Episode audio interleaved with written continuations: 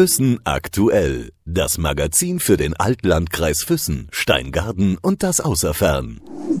Im Gespräch mit Heute haben wir Heinz Weißenbach bei uns in der Redaktion. Ich freue mich, dass er hier ist. Es ist eine Sportlegende. Achtmal war er deutscher Meister, siebenmal als Spieler und einmal als Trainer. Schön, dass Sie hier sind, Herr Weißenbach. Ich freue mich auch. Dankeschön, dass ich hier sein darf. Sie sind ein waschechter Füssner. Klar, Füssen ist eine Eishockeystadt und damals? Ja, das war schon in der Schule. Unser Rektor war jeden, als Sport war Eishockey angesagt und wir gingen also im Schulsport aufs Eis. Das war normal. War das für Sie auch klar, dass Sie eine Eishockey-Karriere vor sich haben oder dass Sie Eishockeyspieler werden möchten? Ja Gott, ähm, wenn man Sport treibt in der, mit einer Mannschaft, dann will man vorwärts, dann will man besser sein, man trainiert, man übt, man springt von Titel zu Titel, im Nachwuchsbereich auch und das entwickelt sich zwangsläufig so. Es hat Sie aber trotzdem nicht davon abgehalten, dass Sie eine Ausbildung auch während als Spieler, als Eishockeyspieler gemacht haben. Ja, da hat meine Familie schon dafür gesorgt. Meine Mutter war da hinterher. Also nur Sport ging nicht. Damals war es ja auch äh, noch Amateursport, da war ja keine Bezahlungen in dieser Größenordnung, wie sie heute sind. Also musste man sehen, wie es eben weitergeht. Und da muss man auch einen Beruf lernen. Und was haben Sie gelernt? Ich habe Industriekaufmann gelernt und äh, habe dann hab mich eine Versicherung angeworben, weil ich ein bekannter Mann war. Und so hat man sich dann dort durchgebracht. Das war ganz interessant und dann kam der Sport an erster Stelle. Man sagt über Sie, dass Sie ein zäher Brocken sind. Das kann ich nicht beurteilen. Ich komme mit mir klar und ich habe keine Probleme. Und wenn, dann räumen wir es aus dem Weg. Insofern, ich habe keine Schwierigkeiten. Zäher Brocken meinte ich schon mit dem Sport. Und zwar, dass Sie wirklich alles gegeben haben, auch wirklich alles. Das ist normal. Wenn man Dinge richtig machen will, muss man alles geben. Da geht es nur vorwärts. Sie waren jetzt siebenmal deutscher Meister. Und viele wurden ja ins Ausland verkauft, haben Sie mir erzählt, nur Sie nicht. Mich hat der Verein nicht abgegeben. Damals, da war Ton und Taxis noch zu Hause und der Wanner war Präsident. Und die haben gesagt, ich nicht. Ich musste hier bleiben. Die haben mich nicht verkauft. Wollten Sie rausgehen? Sie haben ja gesagt, die Schweiz hat nach Ihnen gefragt und viele andere Länder und viele Kollegen von Ihnen sind raus, nur Sie nicht. Hat es Sie irgendwie gestört oder waren Sie enttäuscht? Äh, eigentlich nicht, weil wir hatten ja hier den Sport, wir hatten den Erfolg.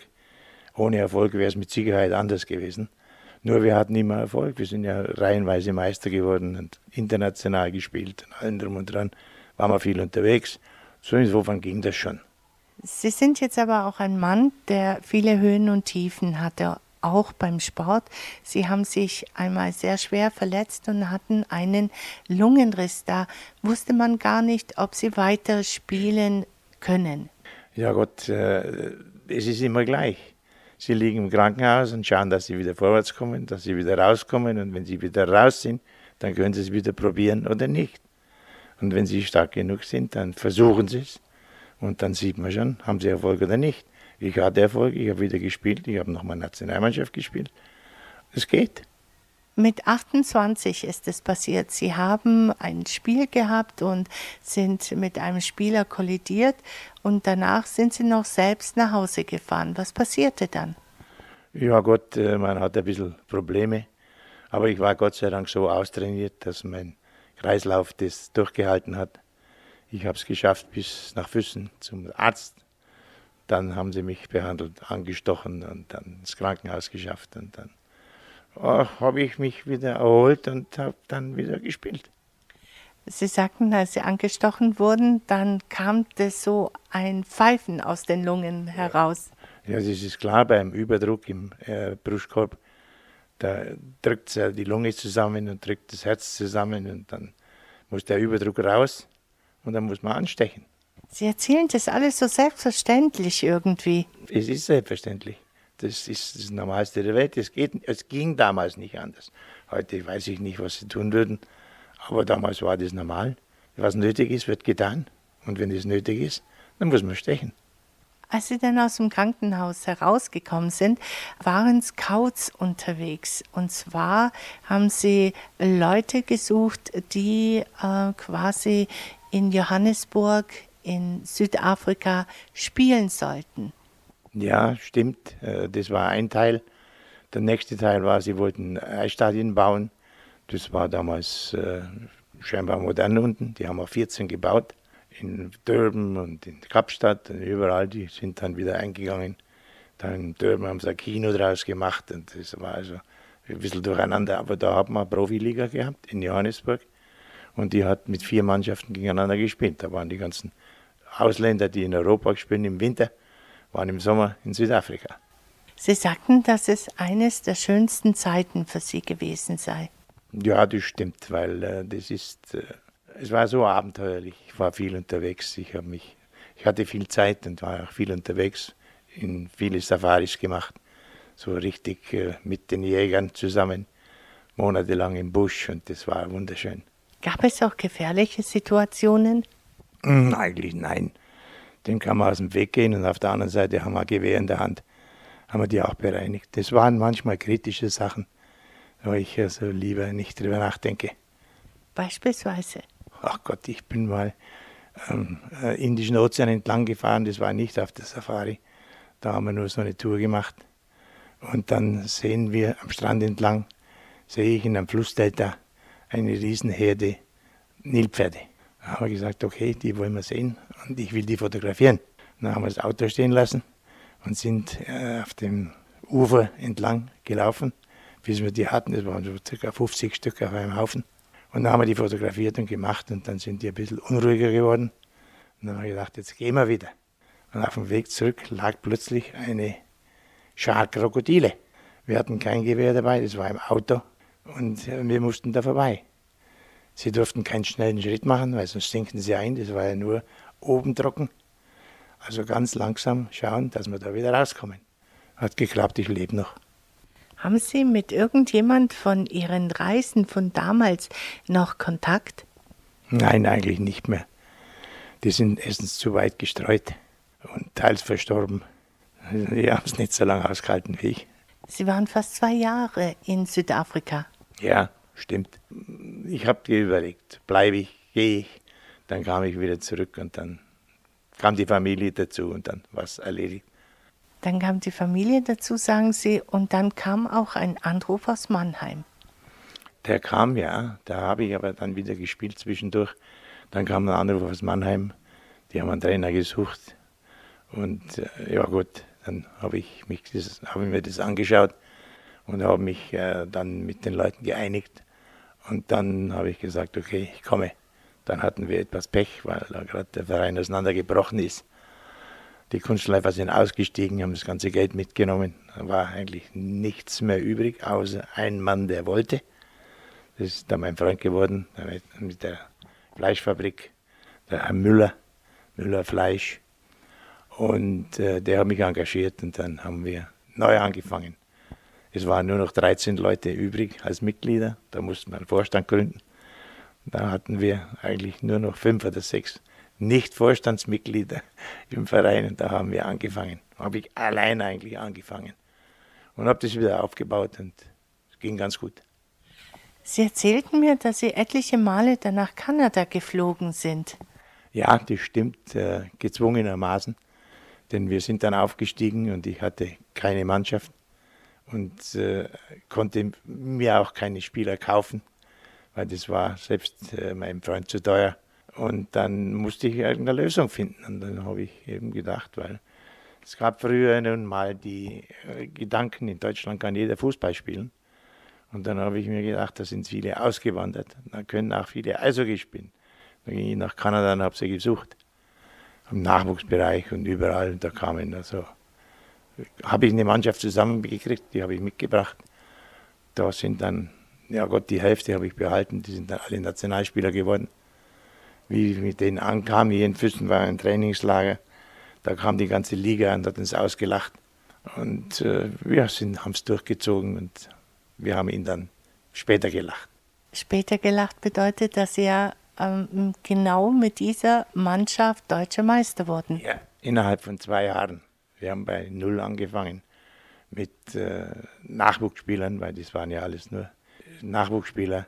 Und innerhalb von zwei Jahren waren die Nationalspieler und wir waren deutscher Meister. Gibt es welche Namen von damals, wo ich bin jetzt nicht äh, fit, was Eishockey anbetrifft, ein paar Namen, natürlich kennt man die. Können Sie ein paar Namen sagen, die von damals, die Sie quasi übernommen haben oder eingekauft haben, äh, wo man noch so im Gedächtnis hat? Ja Gott, das war, mein Kanadiern war der Harry Kreis, dann der Karl Friesen, dann Manfred Wolf, sein Sohn spielt jetzt wieder in Mannheim, dann Roy Röttger und so weiter und so fort. Das sind also alles Nationalspieler geworden. Und äh, ja. Sie haben dann, äh, nachdem Sie vier Jahre bei Mannheim waren, ist der Weg dann weitergegangen. Zwangsläufig, weil wenn ich Meister bin, was will ich dann noch gewinnen? Und nachdem ich eigentlich ein Typ bin, der immer vorwärts marschieren will, musste ich weg. Dann habe ich Köln eingekauft und dann habe ich das gleiche in Köln gemacht wie in Mannheim. Das ist genauso gelaufen. Ich hatte, ja Gott, die haben mehr Geld gehabt, haben Spieler gekauft, das ging dann schon. Aber ich habe auch wieder Kanadier geholt und äh, das lief einmal frei. Jeder, der schon mal Eishockey gespielt hat oder so weit oben war wie Sie, äh, der schwärmt noch davon, sagt, er hat viel mitgenommen. Was ist es bei Ihnen? Was konnten Sie für Ihr Leben mitnehmen? Mein ganzes Leben hat sich daran ausgerichtet. Zwangsläufig, wenn man im Spitzensport ist, dann prägt es den Menschen und prägt das Leben und man nimmt auch wahnsinnig viel mit. Aus allen Richtungen. Bekannte und Leben und die Art und Weise, wie gelebt wird, wo auf der Welt. Das ist alles positiv. Nach Köln sind Sie ja dann nach Düsseldorf. Da bin ich nach Düsseldorf, da war ich, ja Gott, die waren auch am Ende und haben dann wieder einen gesucht, der sie aufbaut. Das heißt, Sie sind immer irgendwo zu welchen Vereinen gegangen, denen es nicht besonders gut ging. Zu dem Zeitpunkt, als ich kam, ging es ihnen nicht gut. Wie ich ging, dann meistens gut. Insofern war das also absolut in Ordnung für mich. Mit 41 haben Sie aufgehört und haben gesagt, so, das reicht. Was war der Grund? Das ist ganz einfach. Ich habe die, es gab fünf oder sechs große Vereine. Berlin, Rosenheim damals mit dem März. Äh, den habe ich abgesagt. Also blieb nichts anderes übrig. Bei den drei größten war ich. Also was soll ich tun? Es geht der Weg eigentlich nur noch nach unten und das wollte ich nicht. Dann habe ich gesagt, okay, ich höre auf, wenn ich oben bin. Und das habe ich getan. Und deswegen habe ich gesagt, jetzt ist Schluss. Seitdem war Ende. Keinen einzigen Tag davon bereut? Nein, habe ich nicht. Äh, gut, es ging dann weiter ich war dann hier und habe dann ein Geschäft gehabt. Und äh, dann äh, hat der Eva Füssen Probleme gehabt, große, und da wollten sie unbedingt Meister werden. Ah, na, falsch, die wollten nicht Meister werden, die wollten aufsteigen in die erste Liga. Und dann haben sie da also auch eine Mannschaft beieinander gehabt, die äh, in der Lage gewesen sein sollte, dann haben sie, sind sie gestartet mit 1 zu 11 Minuspunkten. Da waren sie letzter. Dann hatten da ein paar Spieler dabei, die ich früher schon hatte, die zurückgekommen sind. Die haben da mein Büro blockiert. An jeden Tag fünf, sechs Mann bei mir im Büro gesessen, haben mir mein Büro blockiert und gesagt, du musst uns helfen. Und dann habe ich nach zwei Wochen gesagt, okay, bevor ihr mein Büro blockiert, helfe ich euch. Trainer wird nicht entlassen, der bleibt, aber ich helfe euch. Dann habe ich die Mannschaft übernommen. Dann haben wir ein paar Wochen trainiert. Dann haben wir einen Punktschnitt hingelegt von 45 zu 1. Wir waren Erster. Und dann habe ich gesagt, okay, das war's. Und bin dann vom letzten Spiel aus nach Hawaii geflogen zum Altherrenturnier, Eishockey spielen.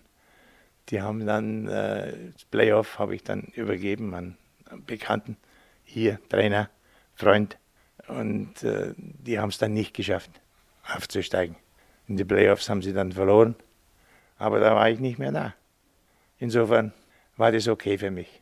Sie haben ja auch erzählt von einer ganz äh, interessanten Begebenheit.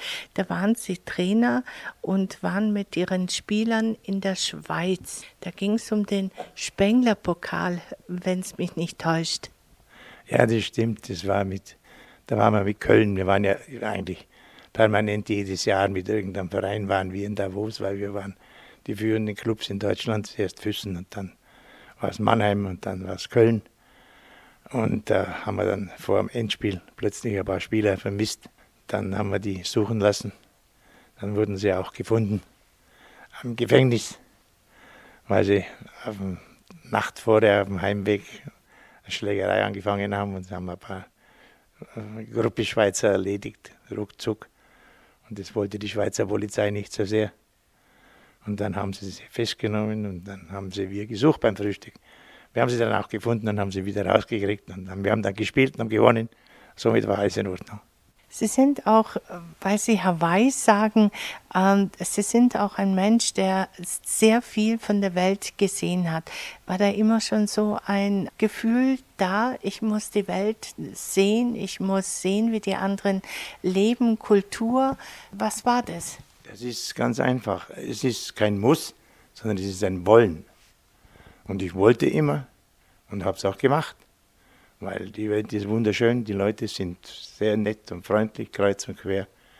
Und ich hatte nie ein Problem. Können Sie erzählen, wo Sie überall waren oder muss ich fragen, wo waren Sie nicht? Die bessere Frage, wenn ich sage, wo nicht. Wenn ich äh, Japan und Australien ausnehme, dann war ich eigentlich überall wenn ich Sie frage, wo muss man auf dieser Welt gewesen sein, um zu sagen, dort ist es wunderschön, da muss man hingehen? Einer der Punkte ist mit Sicherheit auf dem Corcovado in Rio de Janeiro. Da ist äh, mitten in der Stadt ist ein Hügel mit 701 Meter hoch an dem flachen Land. Und da steht der Christusstatue oben. Und da haben sie einen dermaßen Panoramablick rundherum ob Zuckerhut oder nicht, das ist alles Nebensache. Corcovado in Rio müssen Sie gewesen sein. Sie haben gesagt, dass Sie sehr viel alleine äh, gereist sind, also ohne Familie. Äh, jetzt könnte ich sagen, ist es egoistisch oder äh, ist man da so ein Einzelgänger? Gott äh, mag sein, aber wenn ich spontan was entscheiden muss und will es tun, dann muss ich es tun, wenn ich das machen will. Und meine Familie, die war zu Hause, weil meine Kinder gingen in die Schule. Und äh, die kann man nicht immer aus der Schule rausnehmen, woanders hinnehmen, die bleiben hier. Hier war fester Wohnsitz und hier haben die gewohnt und die sind hier geblieben und ich war halt unterwegs und kam dann wieder. War kein Problem. Als Sie nach äh, Füssen wieder zurückgekommen sind, da waren Sie 41, sagten Sie, und Sie wollten ein Hotel bauen in Hohenschwangau. Daraus wurde aber nichts. Und die Geschichte ist echt sehr, sehr nett irgendwie, ein bisschen lustig. Ja Gott, wie ich zurückkam, wollte ich, musste ich ja irgendwas tun. Und dann habe ich mir überlegt, ein Hotel zu bauen, habe ein Grundstück gesucht in Hohenschwangau. Dann ging ich zum Makler und dann hat mir der Makler seine Firma verkauft und nicht das Grundstück. Und insofern hatte ich dann ein Geschäft am Hals. Und das war ganz interessant, das war auch erfolgreich, das lief gut und wir haben die Sache schon hingekriegt. Irgendwann lief die Sache nicht gut. Da komme ich wieder zu dem zurück. Äh, es gab sehr viele Höhen, aber auch sehr viele Tiefen in ihrem Leben. Unter anderem auch das, dass das Geschäft irgendwann mal insolvent gegangen ist. Und von heute auf morgen mussten sie einiges zurückstecken. Das ist äh, normal im Leben. Es gibt Höhen und Tiefen. Und wenn es schief geht, dann kann das passieren. Und das ist mir passiert, aber ich bin eigentlich damit zufrieden. Niemand bekommt Geld von mir. Ich, hab, bin niemandem was schuldig, außer einer Bank. Und äh, das war's. Dann muss man sehen, wie man weiterkommt. Dann muss man halt, oh Gott, Schritt für Schritt wieder von vorne anfangen. Ein Stehaufmännchen oder ähm, einfach so ist das Leben, wie Sie sagten. Ja, so ist das Leben, würde ich sagen. Man muss immer wieder aufstehen. Man fällt hin und dann ist die Aufgabe, aufzustehen und weiterzumachen. Kommt es vom Eishockeyspielen, dieses Niederlagen verkraften, auch ähm, sich freuen, wenn man gewinnt? Lernt man das von dort aus?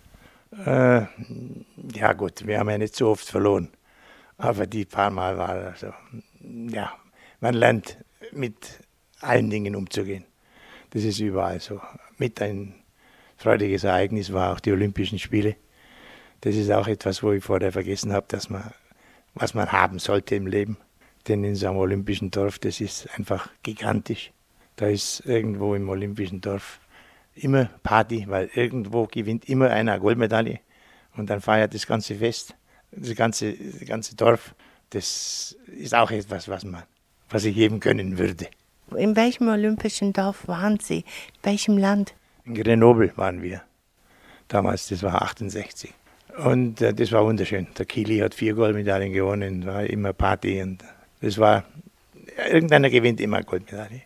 Jetzt haben Sie schon als 30-Jähriger die Diagnose bekommen, Sie hätten Krebs. Ich glaube, vier Kliniken haben gesagt ja und Sie haben es immer noch nicht geglaubt. Nein, ich habe es nicht geglaubt, weil ich habe ja, habe mich eigentlich ganz gut gefühlt soweit und äh, solange ich mich gut fühle, muss ich da nicht äh, irgendwie negativ Dinge reinbringen, die gar nicht nötig sind. Und ich hatte recht. Krebs hat sie aber trotzdem jetzt nochmal eingeholt. Das hat aber das eine mit dem anderen nichts zu tun. Und äh, jetzt hatte ich einen Prostatakrebs, aber ich habe ihn besiegt. Wir haben weggestrahlt und ich bin wieder so gut wie gesund, habe keine Probleme. Geht wieder vorwärts. Die Ehe mit Ihrer Frau ist äh, auch in die Brüche gegangen, haben Sie erzählt, aber Sie sind, glaube ich, nicht geschieden, meinten Sie. Nein, ich bin nicht geschieden, denn äh, wenn man 40 Jahre zusammen war, dann braucht man keinen Rosenkrieg und braucht sich nicht scheiden lassen. Da geht man getrennte Wege, wenn es nicht mehr geht. Und das war's. Wir haben keinen Krach, wir kommen aus miteinander und haben jeder seinen eigenen Weg. Trotz dieses Getrenntseins und all das haben Sie eine sehr starke Bindung zu Ihren Kindern. Ja, Gott, die haben ja auch die Bindung zu mir. Also wir kommen hervorragend aus. Ich habe ganz tolle Kinder und äh, ich habe riesen Respekt und bin stolz drauf, auf meine Kinder. Und jeden Morgen sind Sie im Büro Ihrer beiden Söhne, haben Sie gesagt. Ja, Gott, ich muss sowieso laufen. Und äh, dann laufe ich da vorbei und schaue nach. Das heißt, ich schaue nicht nach, sondern ich besuche sie und trinke einen Kaffee und dann gehe ich wieder. Und äh, Sie laufen aber trotzdem jeden Tag, haben Sie gesagt. Dieses Sportliche, das können Sie nicht ablegen. Äh, ich will auch nicht. Mein Körper äh, diktiert mir das. Wenn ich eine Stunde sitze, zu Hause am Balkon oder irgendwo, dann muss ich gehen. Dann stehe ich auf und gehe. Dann laufe ich zwei Stunden, egal wie das Wetter ist. Das habe ich die verschiedenen Routen hier, ja wunderschön. In Fürstenberg zu laufen, das ist einmalig. Und äh, das muss ich jeden Tag tun. Dann geht es mir besser. Trotzdem, dass Sie Trainer waren, Spieler, Teamplayer, sind Sie im Grunde genommen ein Einzelgänger, immer schon gewesen. Mm, Gott, man entwickelt sich. Und äh, wenn ich was tun will, dann muss ich keinen fragen, sondern wenn ich es tun will, muss ich es tun. Das ist eigentlich ganz einfach. Immer noch, heute auch. Ja, heute auch, selbstverständlich. Ich muss laufen, ich muss tun. Im Moment habe ich eine andere Aufgabe. Ich habe nur noch äh, auf mich aufzupassen. Aber das muss ich auch tun. Und da gehört eben das Laufen und die Disziplin dazu. Man muss. Hilft alles nichts. Wenn Sie so auf Ihr Leben zurückblicken, was nehmen Sie daraus mit? Es war wunderschön. Hoch, tief, kreuz und quer, mit allem drum und dran. Es war schön. Bin zufrieden. Dann wünsche ich Ihnen alles Gute. Danke, dass Sie heute hier waren. Wir sehen uns bestimmt immer wieder. Ja, man kann sich ja hier schlecht aus dem Weg gehen. Aber es freut mich auch, dass ich da war und äh, bedanke mich. Füssen aktuell. Das Magazin für den Altlandkreis Füssen, Steingaden und das Außerfern.